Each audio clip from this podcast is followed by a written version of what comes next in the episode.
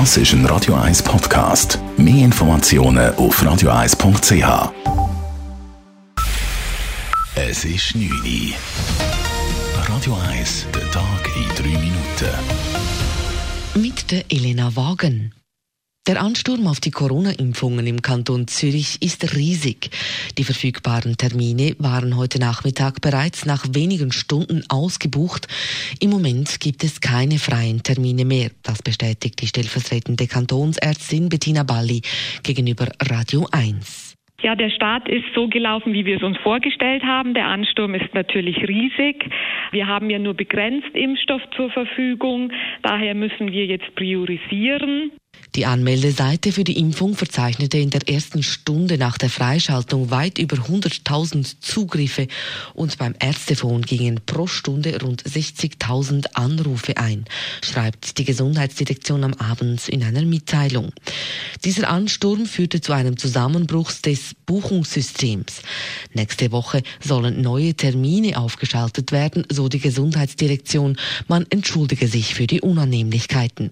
Impfstart in Zürich ist am Montag. Im Kanton Luzern wurde bereits letzte Woche mit dem Impfen begonnen. Ein Mann, der vor einer Woche die Impfung erhalten hat, ist am Sonntag verstorben. Der Todesfall habe aber nichts mit der Impfung zu tun, sagt Lukas Jacki von der Heilmittelbehörde Swissmedic.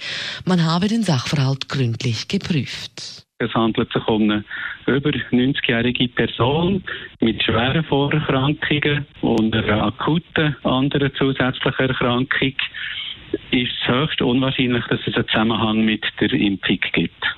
Der Todesfall im Luzerner Alterszentrum war ein regulärer Todesfall, weil der Mann jedoch wenige Tage zuvor die Corona-Impfung erhalten hatte, wurde der Todesfall der Swissmedic gemeldet, um sicherzustellen, dass der Tod nicht durch die Impfung verursacht oder beschleunigt wurde.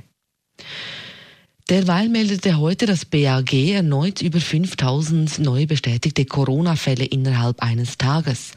Mit 5424 neuen Fällen sind es heute etwas mehr als in den vergangenen Wochen und die Positivitätsrate der durchgeführten Tests ist mit 18 Prozent deutlich höher.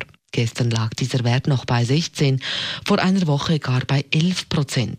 Eine hohe Positivitätsrate ist ein Indiz für eine hohe Dunkelziffer unerkannter Fälle.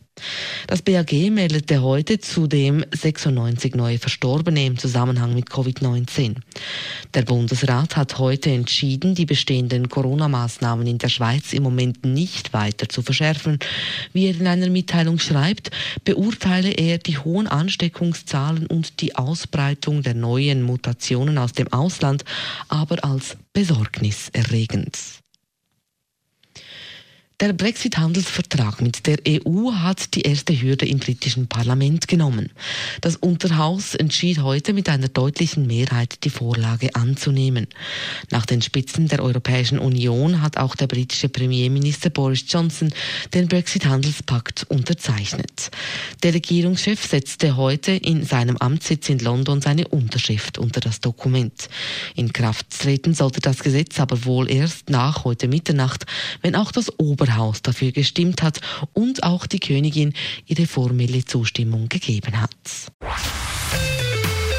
Radio 1 Wetter. In der Nacht gibt es richtig Alpen noch letzte Niederschläge, dann trocknet es aber ab und es tut auf am Himmel.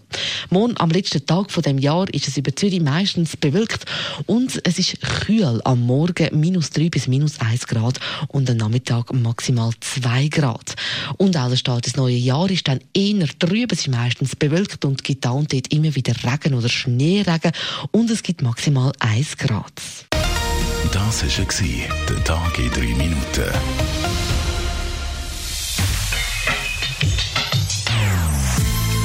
Non-Stop Music auf Radio 1. Die besten Songs von allen Zeiten. Non-Stop. Radio 1.